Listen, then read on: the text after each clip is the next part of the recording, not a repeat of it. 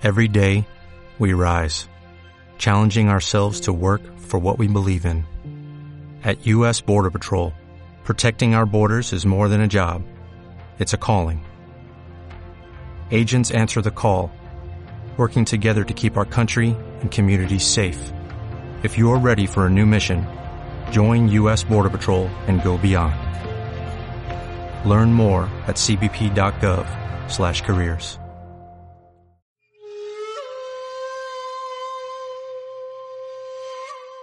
Básicamente yo llevo más de una década dedicado al tema educativo y me vinculé al tema educativo particularmente a los temas de docencia e investigación porque estoy convencido de que el mejor vehículo para las transformaciones que requieren eh, las problemáticas que se viven en nuestra sociedad y en muchas otras es a través de la educación es educándonos, formándonos, aprendiendo como adquirimos las herramientas, no solamente para interactuar de manera más fluida con nuestro contexto, sino para transformarlo en uno mejor, modificando todas aquellas cuestiones que nos impiden un mayor y mejor crecimiento y desarrollo, no solo a nivel individual, personal, sino también y más importante aún, a nivel social.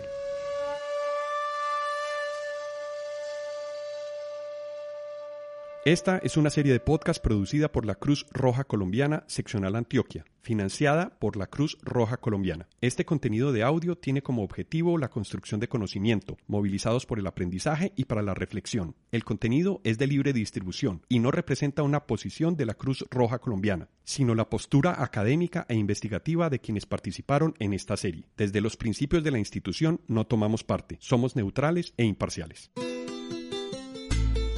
Cruz Roja Colombiana Seccional Antioquia presenta la serie de podcast Caminos hacia la construcción de paz, memorias, verdad y no repetición.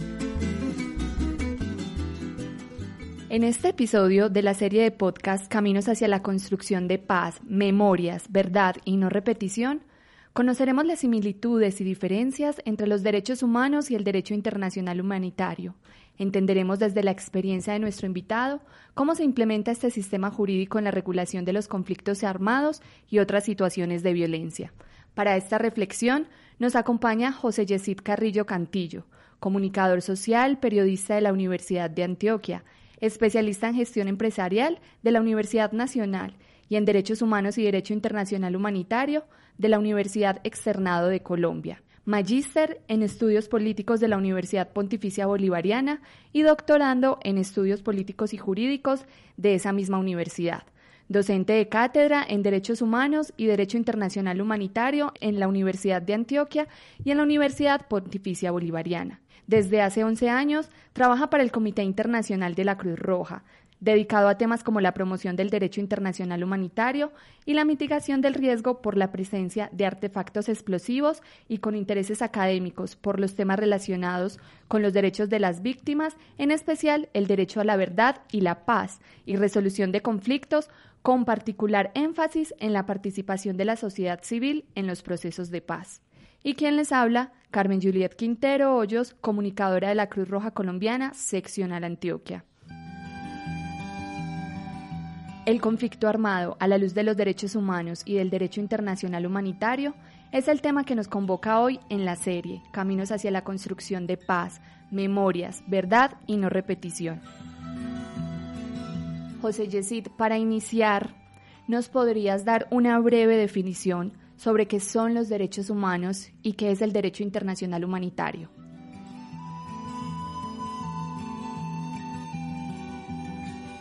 Mira, es una pregunta eh, bastante interesante y muy importante porque antes de definírtelo, eh, te voy a compartir como dos anécdotas que nos ubican en la relevancia de ese asunto. Una organización que se llama Unidos por los Derechos Humanos eh, está en su fase de producción de un video documental sobre el tema de los derechos humanos. Esta organización tiene múltiples sedes alrededor del mundo y sale a la calle a preguntarle a las personas ¿Qué son los derechos humanos? Japón, Italia, México, Estados Unidos, Suecia, Argelia, Siria, diferentes contextos, diferentes culturas, diferentes idiomas, y esa era la pregunta, ¿qué son los derechos humanos? La reacción inicial de las personas era, mmm, buena pregunta, nunca lo había pensado, es una pregunta difícil. Eh, damos por sentado de que ahí están, pero realmente nunca me lo había preguntado. No lo sé, discúlpeme, lo siento. Mm, mm, mm. Baches, silencios. Y en esa secuencia final del video no puedes encontrar una definición concreta. De hecho, la última entrevistada de ese Boss Pop dice, hmm, es una pregunta tan difícil que si usted le pregunta a 20 personas, va a obtener 20 respuestas diferentes. Otra historia. En 2019 se cumplieron los 70 años de los convenios de Ginebra, la piedra angular del derecho internacional humanitario. En Ginebra, la ciudad donde se firmaron los convenios, también para un video promocional acerca de esta conmemoración, el Comité Internacional de la Cruz Roja sale a la calle en Ginebra. Una pregunta para el público. ¿Qué son los convenios de Ginebra? Y se obtienen respuestas similares a las que te acabo de compartir con respecto al tema ¿qué son los derechos humanos? Mm, eh, sí, he escuchado, sí, tienen que ver con Ginebra, eh, son muy importantes, eh, en estos días está muy de moda, veo pasacalles, veo avisos promocionales, pero realmente no lo sé. Y hay una señora que contesta, vivo hace más de 15 años en Ginebra, he visto los estandartes que están colocando en diferentes partes de la ciudad con motivo de la conmemoración, pero realmente no sé qué son. Esas dos historias para introducirnos en que a pesar de que son eh, eh, cuestiones que escuchamos muy frecuentemente son de aquellas eh, preguntas que uno considera que son de fácil solución hasta que se lo preguntan. Entonces, para que comencemos como a poner una base común de entendimiento, cuando hablamos de derechos humanos y cuando hablamos de derecho internacional humanitario, estamos hablando de normas, estamos hablando de reglas, estamos hablando de un conjunto jurídico que tienen un propósito. Ese propósito no es otro que el de proteger a las personas, que el de salvaguardar su integridad, su vida, su salud, garantizar su bienestar. Pero aún esa noción eh, intuitiva, inicial, escapa a la comprensión de la gran mayoría de las personas. Entonces, el primer punto de partida es que cuando hablamos de derechos humanos y de derecho internacional humanitario, estamos hablando de un conjunto de normas cuyo propósito es la protección y la salvaguarda de la persona humana. Es importante que sean, eh, retomar la noción de norma, porque la noción de norma nos remite a una construcción social a un acuerdo colectivo que ha tomado siglos en su desarrollo, para el caso del derecho internacional humanitario. El derecho internacional de los derechos humanos es un poco más novel, pero llevamos décadas construyendo ese acuerdo, ese consenso colectivo con respecto a que existen una serie de normas, una serie de reglas que nos permiten regularnos en el sentido eh, primario del propósito de estos dos ordenamientos jurídicos, que es el de la protección y la salvaguarda de las personas. José Yesid, si bien ya nos diste con claridad cuál es ese punto donde se une los derechos humanos y el derecho internacional humanitario, podríamos ahondar un poquito en cuáles son como esas diferencias de estos sistemas jurídicos. Sí, claro. Eh, ya hemos hablado desde el propósito y la concepción de ambos ordenamientos en que confluyen, se identifican, son similares en cuanto a la protección de la persona humana dentro de su núcleo misional. Diferencias también hay varias. Eh, los derechos humanos y el derecho internacional humanitario, si bien son complementarios, tienen eh, diferencias fundamentalmente en lo relativo a la aplicación. Ambos ordenamientos jurídicos nos hablan de la obligatoriedad de los estados de adoptar medidas legislativas al interior para promoverlos, para salvaguardarlos, para sancionar a quienes los infrinjan y los violen.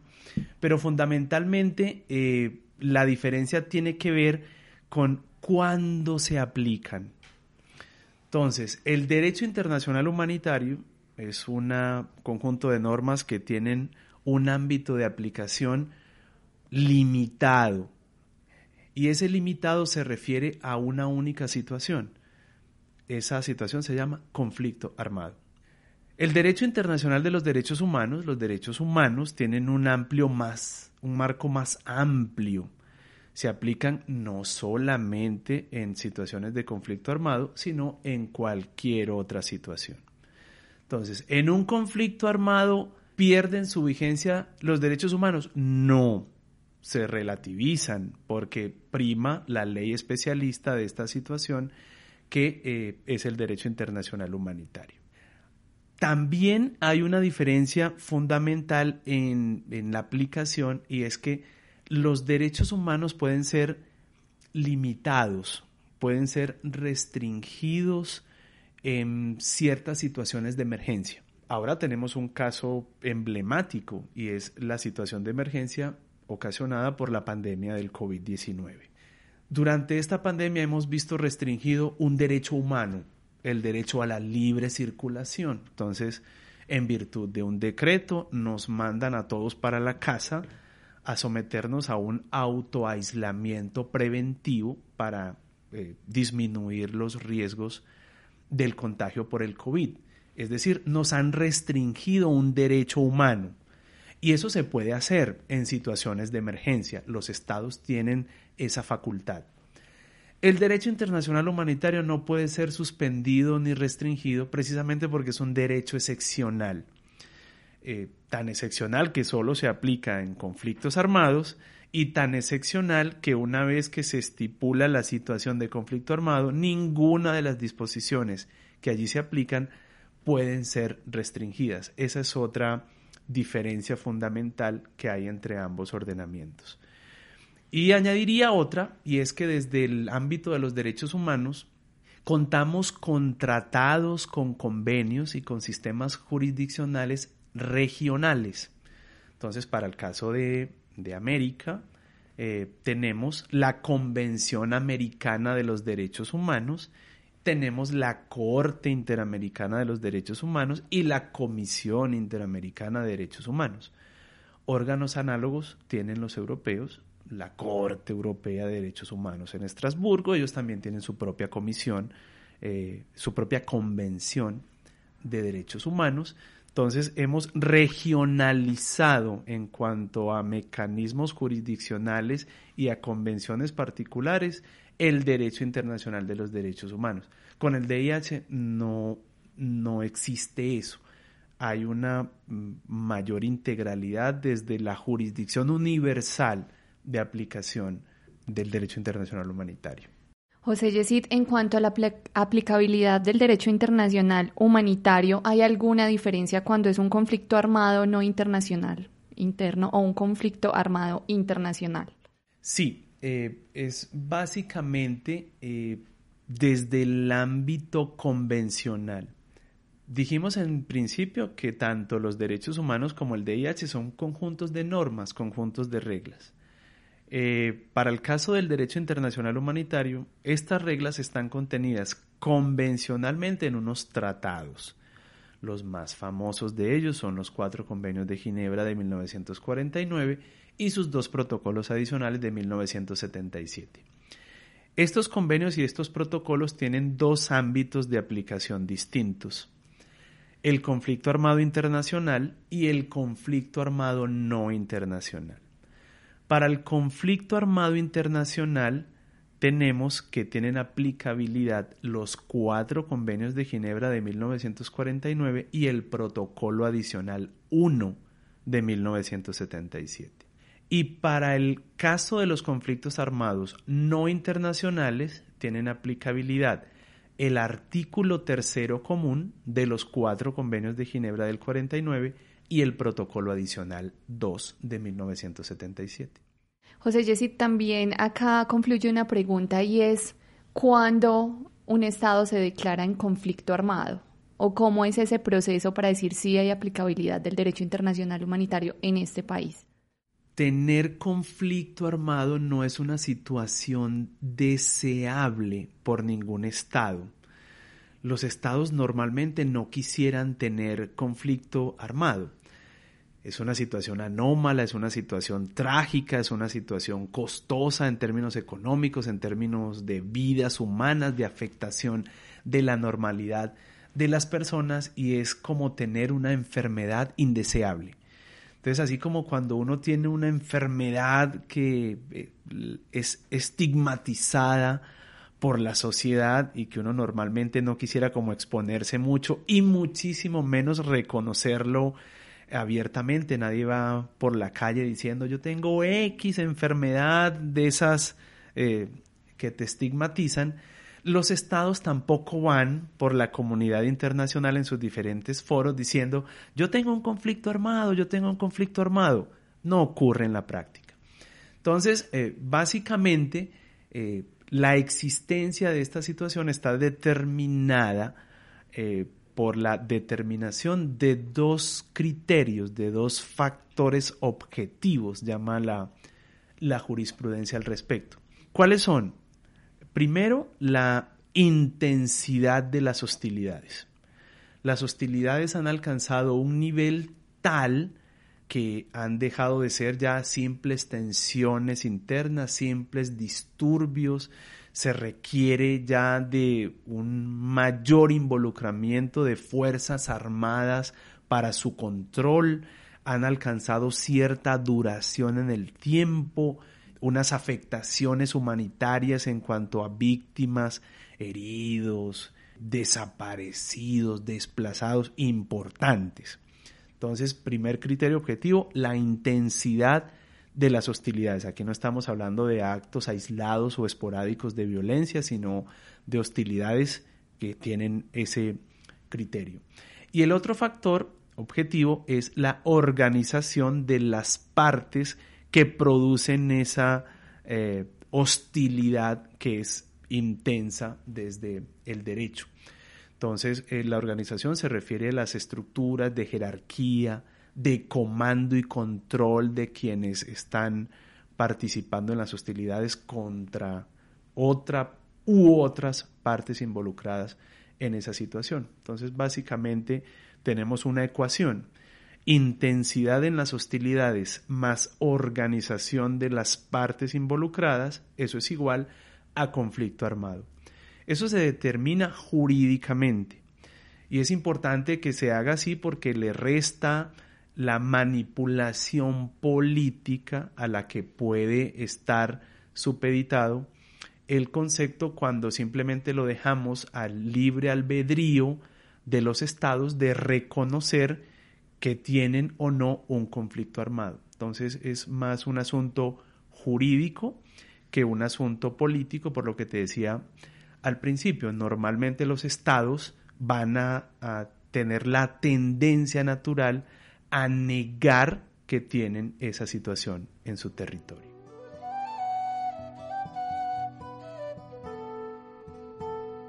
José Yesid, hablemos sobre esos retos para la aplicación de los derechos humanos y del derecho internacional humanitario, teniendo en cuenta que con el conflicto armado también confluyen otras dinámicas y otras situaciones de violencia. Y Colombia es el caso emblemático. Eh, porque tenemos no solamente un conflicto armado de varias décadas, más de seis, sino que eh, confluyen con el conflicto armado otras situaciones eh, de violencia y en el pasado reciente hemos tenido un claro ejemplo de ellas en varias ciudades del país donde se vieron todos estos disturbios y todas estas tensiones que llevaron incluso a la destrucción de algunas instalaciones de la Policía Nacional, la muerte de múltiples manifestantes, decenas, casi un centenar de heridos oficialmente reportados. Entonces nos ponen en la complejidad de la situación colombiana donde tenemos la coexistencia tanto de un conflicto armado no internacional como de situaciones de alteración del orden público con altos niveles de violencia como las que recientemente tuvimos. Las complejidades del caso colombiano tienen como las siguientes aristas. La primera es para nuestras Fuerzas Armadas y nuestras Fuerzas Policiales, que tienen que dirigir sus esfuerzos a controlar ambas situaciones, tanto el conflicto como las alteraciones del orden público con altos niveles de violencia como las que vivimos recientemente. Allí la primera eh, confusión es cuál es el marco jurídico que yo aplico cuando voy a combatir a un grupo armado en el marco del conflicto armado y cuál es el marco normativo que yo aplico cuando me envían a controlar un disturbio con altos niveles de violencia, donde hay una turba exacerbada eh, que atenta contra bienes públicos, contra instalaciones policiales, eh, dentro de las cuales se dice que hay miembros de grupos armados participando en ese tipo de revueltas. Entonces, ¿yo qué aplico ahí? ¿El derecho internacional humanitario o el derecho internacional de los derechos humanos? hay otra complejidad para nuestros operadores judiciales. Entonces, ¿bajo qué ámbito eh, se establecen los procesos disciplinarios de quienes eventualmente pudieron haber cometido abusos dentro del control de estas situaciones? ¿Qué hace un procurador? ¿Aplica el derecho internacional humanitario? ¿Aplica el derecho internacional de los derechos humanos? ¿Qué hacen los fiscales? ¿Y qué hacen los jueces? cuál es el marco normativo que aplica a los manifestantes, a los miembros de la fuerza pública que hayan podido cometer algún tipo de falta disciplinaria o penal en medio de esas situaciones. Pero también hay confusión por parte de los medios de comunicación que nos dan cuenta de esos episodios. Entonces, eh, ¿desde qué óptica se cubren? dónde se, se, pierde la línea del conflicto armado y de las otras situaciones que no caben dentro de la órbita del derecho internacional humanitario. Entonces, ¿cuáles son las herramientas que tiene el comunicador periodista para determinar que está dentro de una situación o que está dentro de la otra? Y eso consecuentemente también produce, obviamente, confusión y muchas veces desinformación y malinformación por parte de la ciudadanía. Entonces, cuando se sale a decir que dentro de los manifestantes, por ejemplo, había miembros de un grupo armado, entonces eh, tendemos a creer que la presencia de esos miembros habilita a la fuerza pública en su control para aplicar las normas del derecho internacional humanitario y no es cierto, sigue siendo aplicable las normas del uso de la fuerza del derecho internacional de los derechos humanos. Entonces, eh, terminamos todos confundidos, Maquiavelo diría, confunde y reinarás, y, lo que se necesita es como sustraer del espectro de los expertos eh, las connotaciones y las implicaciones desde la aplicabilidad de los derechos humanos y el derecho internacional humanitario para aterrizarlo a un lenguaje más común y más accesible no solo al miembro de la policía o al miembro de nuestras Fuerzas Armadas o a nuestros comunicadores periodistas, sino también al de la sociedad en su conjunto, de tal manera que podamos entender con mayor claridad eh, las implicaciones de una u otra situación.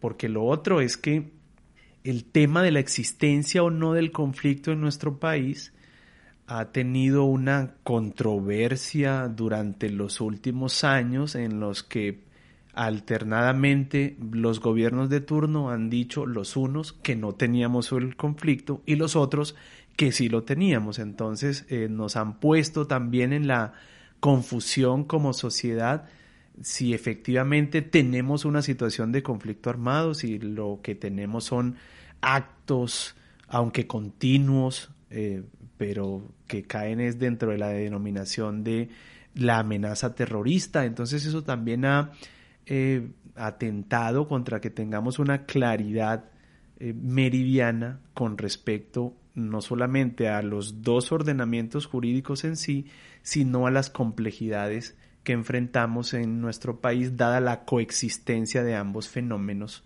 de violencia en nuestro territorio. Además que ahora eh, tenemos una complejidad adicional y, y, es que estas situaciones se han urbanizado. Antes cuando hablábamos del conflicto armado era una cosa que pasaba por allá en el campo, en la ruralidad, a cuatro horas de camino del casco urbano más cercano, pero ahora tenemos actos propios del conflicto dentro de las ciudades y no de las ciudades pequeñas. O sea, tenemos ataques a instalaciones policiales y militares en la capital de nuestra república. Tenemos eh, eh, ataques entre partes en conflicto en cascos urbanos en el suroccidente del país. Eh, es el caso más emblemático, pero eso ya se ha ido de la ruralidad a los centros poblados y densamente poblados y añade una complejidad adicional a, estas que hemos venido señalando. José Jessy, desde tu experiencia, ¿cuál es la visión que tienen las personas sobre los derechos humanos y el derecho internacional humanitario teniendo en cuenta contexto colombiano? Básicamente hay como dos visiones, dos percepciones una eh, bastante generalizada y otra con más pocos adeptos. La más generalizada es como la visión pesimista sobre estos dos ordenamientos jurídicos. ¿Cuál es la percepción común que tienen las personas sobre los derechos humanos y sobre el derecho internacional humanitario en nuestro país? Se sintetiza en afirmaciones como las siguientes. El derecho internacional humanitario siempre se le viola. En Colombia tenemos más de 9 millones de personas en el registro único de víctimas que son la clara expresión de que en nuestro conflicto armado todas las partes se han pasado el derecho internacional humanitario por la faja. El derecho internacional humanitario ya no tiene aplicabilidad en los conflictos contemporáneos porque los convenios de Ginebra son muy viejos, tienen 70 años y fueron hechos para un tipo de conflicto que ya no experimentamos en la actualidad. Eh, las partes en el conflicto además dicen, eh, yo por qué tengo la obligación de cumplir con el derecho internacional humanitario si mi contraparte no lo cumple. Entonces, esas son como las percepciones desde el derecho internacional humanitario. Ahora vamos a los derechos humanos. Eh, es muy similar. Entonces las personas dicen derechos humanos, pero si existe el derecho humano a la alimentación y al día en el mundo, según el Programa Mundial de Alimentos, mueren cerca de 21 mil personas de hambre. Existe el derecho a la educación, pero en el mundo hay casi mil millones de personas que no saben ni, leer ni escribir. Eh, los derechos humanos consagran la prohibición de la esclavitud, pero aún hoy en pleno siglo XXI eh, hay cerca de 27 millones de personas que viven en esa condición. Eh, un poco más del doble de los esclavos que teníamos en 1800 cuando comenzamos a abolir la esclavitud. Y esa percepción está obviamente claramente marcada por los discursos a los que se ve expuesto el público en general. Cuando digo discursos, no estoy hablando de los discursos de los, políticos, estoy hablando de las noticias de los medios de comunicación, estoy hablando de los informes que publican eh, organizaciones de derechos humanos, que normalmente puntualizan en las violaciones, en las infracciones. Desde los medios de comunicación eso es muy entendible porque esa es la noticia, la violación, la infracción, no tanto el cumplimiento. Y desde eh, nuestros líderes políticos, nuestras, eh, nuestros representantes de, de las Fuerzas Armadas Estatales, nuestras fuerzas de policía, pues hay un componente político dentro de sus pronunciamientos. La opinión pública escapa a esa comprensión y se queda con, con la parte negativa y se forma todo un modelo mental con base en eso que es ese modelo que te digo pesimista, esa visión pesimista. Y esa visión pesimista se traduce en, eso es muy bonito en la teoría, pero eso no sirve para nada. Y la prueba está en que eh, nosotros aguantamos hambre y hay un derecho a la alimentación y mis hijos no tienen cómo ir a estudiar y hay un derecho a la educación y hay un derecho a la paz, pero tampoco hay paz y hay un derecho a la verdad, pero las víctimas tampoco tienen acceso al derecho a la verdad y bueno, y el largo el set, etcétera que hay sobre eso. Esa es la visión como más generalizada. Existe una, una visión, una percepción que yo denomino como la visión optimista. Y esa visión optimista es como la contraria a esta que acabamos de enunciar. Y es muy importante, de hecho, porque si hacemos un círculo vicioso de la visión pesimista, terminamos por desvirtuar la aplicabilidad la utilidad, la pertinencia, la relevancia tanto de los derechos humanos como del derecho internacional humanitario y creamos un entorno en el que las propias violaciones y las infracciones se naturalizan y ya se convierten en paisaje. Ya nadie se escandalizaría de una violación de derechos humanos o de una infracción y lo que hacemos es propiciar un entorno que desprotege a las personas. Esta visión optimista, eh, sin desconocer, no es una visión inocente ni ignorante, sin desconocer que efectivamente hay violaciones contra los derechos humanos, que hay infracciones contra el derecho internacional humanitario, reivindica la pertinencia, la importancia, la relevancia que tienen estos dos ordenamientos jurídicos que siguen teniendo en la realidad colombiana como propiciadores de un entorno protector hacia las personas, hacia las víctimas de nuestro conflicto armado y hacia las personas en general que pueden ver en momentos determinados vulnerados sus derechos. Entonces, aquí básicamente desde esta visión no vemos el vaso medio vacío, sino que vemos el vaso medio lleno, en el sentido de, decir, sí, hay infracciones, sí, hay violaciones, pero es importante que, que sigamos reivindicando eh, la aplicabilidad y la pertinencia tanto de los derechos humanos como del derecho internacional humanitario, porque esto favorece un entorno protector para las personas, porque esto favorece una mayor y mejor comprensión de quienes participan en las situaciones de violencia, de quienes tienen que sancionar las conductas que eh, pueden constituirse en violaciones o infracciones, y porque esto sigue manteniendo en el imaginario colectivo que hay conductas que a pesar de que puedan ser recurrentes y frecuentes en el tiempo son inaceptables, son inadmisibles, no las vuelve paisaje.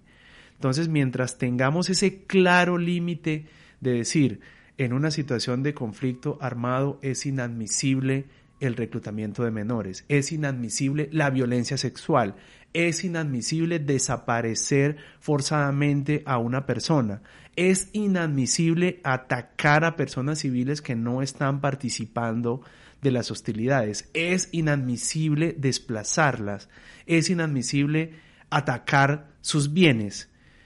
Y mientras mantengamos, así como lo hacemos en el conflicto armado, en el tema de las tensiones, de los disturbios, de las otras situaciones que no alcanzan el umbral de aplicación del DIH, eh, que sigamos manteniendo el reflejo de decir, es inadmisible que eh, se haga un uso excesivo de la fuerza que provoque incluso la muerte de, de manifestantes. Eso nos mantiene como dentro del límite de la civilidad porque precisamente estos dos ordenamientos jurídicos en el fondo lo que tratan es de sustraernos de la barbarie. O sea, si caemos en el juego y en la realidad del todo vale, de no hay reglas, de no hay límites, vamos camino a la mutua destrucción eh, como sociedad. Entonces, desde esta visión optimista, eh, es importante mantener como ese discurso y tratar de llamar la atención siempre sobre la pertinencia, sobre la importancia que estos dos ordenamientos jurídicos mantienen en nuestra época contemporánea. Y allí es importante también eh, hacer notar que como hay violaciones e infracciones, también hay avances. O sea, tenemos una realidad hoy que no es la misma de hace dos o tres décadas. Por ejemplo, en la década de los 90, antes de que la comunidad internacional eh, se pusiera de acuerdo en aprobar el Tratado de Ottawa, que prohibió la utilización de las minas antipersonal, teníamos un promedio de víctimas anuales en el mundo de unas 20.000 víctimas. Hoy eh, en el mundo se presentan cerca de 3.000. Siguen siendo muchísimas, pero 3.000 no son 20.000. En Colombia eh, pasamos de tener picos de unas 2.500 víctimas al año por estos artefactos explosivos. La realidad contemporánea eh, nos demuestra que hay cerca de 300. El año pasado hubo 288. 288 no son 2.500. Siguen siendo muchísimas, pero la situación es distinta. Tenemos eh, situaciones que el derecho internacional humanitario facilita, eh, como el tema de el acceso a las ayudas humanitarias que mitigan la afectación por el conflicto y la Cruz Roja, el 6R pueden llegar a las comunidades y brindarles asistencia porque las partes en cumplimiento de las normas del DIH facilitan nuestro desplazamiento para llegar hasta ellas. Ahora en nuestro sistema educativo existe la obligatoriedad de eh, la inclusión de una cátedra para la paz que aborda temas de derechos humanos, de derecho internacional humanitario. Eh, los cursos de derechos humanos y de derecho internacional humanitario son cada vez más obligatorios en las facultades de derecho, de comunicación, de medicina, y eso no se veía antes. O sea, hemos dado pasos importantes eh, que muchas veces se soslayan por la visión pesimista, pero que nos ubican en una realidad hoy distinta a la que teníamos eh, hace, hace varios años y décadas. ¿Hay mucho por hacer? Sí, pero también es importante eh, mantener como esta visión, este reflejo, reivindicarla, porque es lo que nos permite como mantener ese entorno protector y mantener la vigencia en las discusiones, en los análisis y las reflexiones eh, sobre la importancia de estos dos ordenamientos jurídicos de los que hemos venido hablando. José Yesid, si bien el tema de los derechos humanos y el derecho internacional humanitario plantea unos retos tanto para el gobierno, las autoridades, también plantea un reto muy grande para la sociedad civil. Quizás desde el Comité Internacional de la Cruz Roja, algunos llamados a la acción eh, para esa población civil, frente al tema del conflicto, frente al tema de la desaparición, frente al tema de incluso la, la crisis carcelaria. Nuestro principal llamado es que no están solos. Las víctimas, las personas que sufren los rigores de las situaciones de violencia y particularmente de los conflictos armados, tienen una sensación de brazos caídos, de todo está perdido, de ya no hay nada por hacer, donde nadie me ayuda, se pierde la esperanza, se pierde la visión del futuro, se pierde el optimismo. Básicamente nuestro mensaje es, por muy difícil que hayan sido las situaciones, hay esperanza. Y no lo decimos como mera retórica, lo decimos porque la experiencia centenaria eh, de acción en el ámbito de los conflictos armados nos ha demostrado de que tarde o temprano terminan. Terminan. Así como no hay mal que dure 100 años ni cuerpo que lo resista, no hay un conflicto armado perpetuo. Hay avances en cuanto al cumplimiento de sus reivindicaciones. Hay una realidad y es que difícilmente van a ser retrotraídas a la situación que tenían antes de enfrentar su victimización y de enfrentar el conflicto pero las propias comunidades son una muestra elocuente de esa capacidad de resiliencia, de sobreponerse a esas realidades. Y el mundo humanitario eh, nos brinda la posibilidad de llevar ese mensaje esperanzador, de hacerles caer en la cuenta a las personas de esa capacidad innata de resiliencia que tienen eh, Colombia no es un caso excepcional. Lo que ha pasado aquí también ha pasado en muchas latitudes en el mundo de manera desafortunada. Y así como ha sido superado en otras instancias, también nosotros vamos a tener tarde que temprano esa superación y vamos a tener una mayor profundización del cumplimiento de las expectativas y los derechos de quienes han sido eh, desafortunada y tristemente afectados por esta realidad que hemos eh, tenido durante décadas.